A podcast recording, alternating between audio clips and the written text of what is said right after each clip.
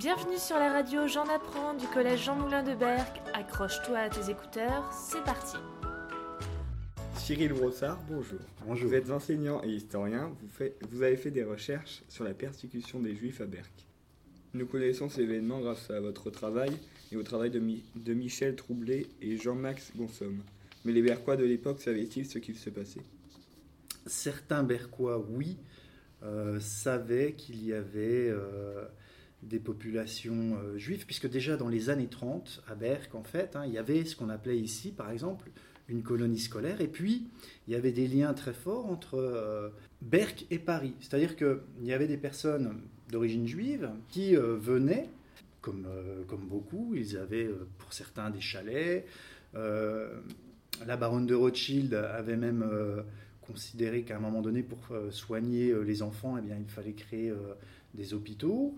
Et donc, il y avait véritablement une présence juive à Berck. Et il y avait ce qu'on appelle des associations pour enfants, la colonie scolaire. La colonie scolaire, elle avait deux bâtiments près de la mer, pas très loin de la plage. Et cette colonie scolaire existait, a été fondée en 1926 par Boris Volsky. Elle a été fondée euh, à Paris, avec l'objectif hein, euh, d'offrir des vacances, d'offrir des congés euh, aux enfants pour qu'ils puissent bénéficier ben, de la plage, du soleil, des loisirs.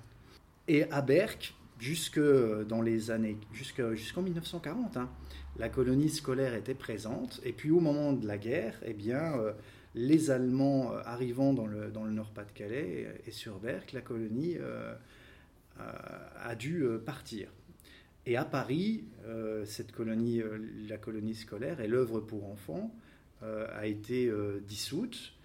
Elle est rentrée en clandestinité et elle a ensuite participé à des actions pour sauver les enfants qui pouvaient être menacés par la solution finale et les persécutions, justement.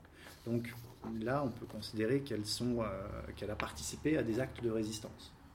Les prisonniers euh, juifs euh, qui ont travaillé donc euh, sur le mur de l'Atlantique, à partir de l'été 42, sont arrivés à Terminus de Belgique. Il s'agissait alors, à l'époque, hein, de fournir de la main-d'œuvre pouvoir construire tout le système de fortification du mur de l'Atlantique. Alors, il n'y avait pas que des juifs, hein, il y avait plusieurs nationalités, et puis il y avait aussi, au début, il y avait des volontaires qui étaient rémunérés. Devant l'ampleur de la tâche, il fallait installer des, euh, des camps de travail. Il faut bien voir que euh, les travailleurs qui ont travaillé à l'organisation TOD, donc au, système de fortification, étaient surveillés, souffraient de brimades. Ils travaillaient à longueur de temps parce que pour couler des blocos, parfois ça se fait euh, sur plusieurs heures d'affilée parce qu'il faut que le ciment soit coulé d'un seul tenant. Les juifs venaient du, camp de Dan Camier, comportait pour euh, près de 250 euh, juifs euh, qui sont venus par exemple travailler ici dans le sud de la côte d'Opale. Il faut imaginer qu'ils partaient, qu'ils se levaient euh, là-bas à 4h30 du matin,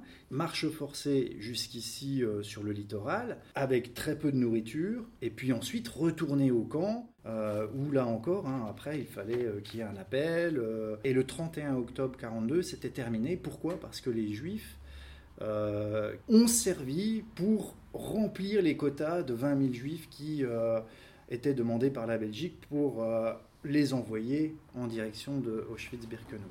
Y a-t-il d'autres traces de la persécution des Juifs à Berck dans le département?